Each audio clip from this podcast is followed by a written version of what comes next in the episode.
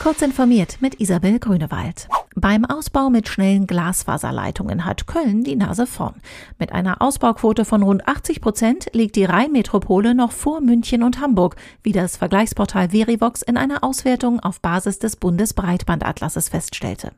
Die Hauptstadt Berlin liegt im Vergleich der 20 Millionen Städte weit abgeschlagen bei nur 5 Prozent Glasfaserleitungen. Bei den Spitzenreitern kämen die guten Ausbauwerte nicht nur durch die Tätigkeiten großer Telekommunikationskonzerne zustande, sondern auch durch den Beitrag Beitrag lokaler Anbieter wie etwa NetCologne oder Mnet. Der Podcast Das Coronavirus Update mit dem Berliner Virologen Christian Drosten hat den Grimme Online Award gewonnen. Die NDR-Produktion wurde in der Kategorie Information mit dem begehrten Preis für herausragende Netzangebote ausgezeichnet. Zusätzlich ging der Publikumspreis an den Podcast.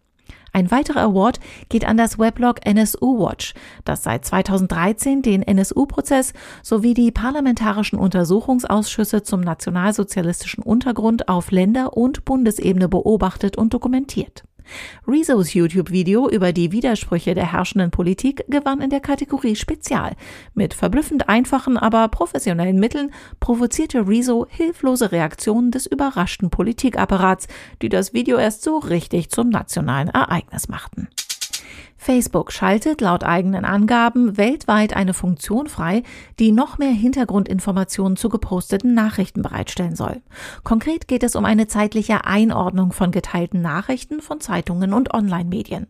Durch die Angabe des Veröffentlichungsdatums von Artikeln sollen die User leichter erkennen können, ob Nachrichten womöglich veraltet sind und es bereits aktuellere Informationen geben könnte. Die Änderung sollte in den kommenden Tagen auch in Deutschland sichtbar werden. Der chinesische Videodienst TikTok kopiert offenbar regelmäßig die Zwischenablage von iOS-Nutzern.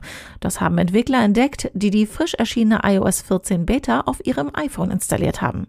TikTok reagierte mittlerweile auf die Berichte und gab gegenüber der britischen Zeitung Telegraph an, man werde künftig die Funktion abschalten. Angaben dazu, was genau mit den Daten passiert ist, wurden nicht gemacht. Diese und weitere aktuelle Nachrichten finden Sie ausführlich auf heise.de. Ihr wolltet schon immer mal wissen, wie man lötet, näht oder einen Hydraulikroboter baut? Ihr interessiert euch für Do-it-yourself, für das Basteln mit Technik oder für Handlettering? Dann haben wir die Lösung.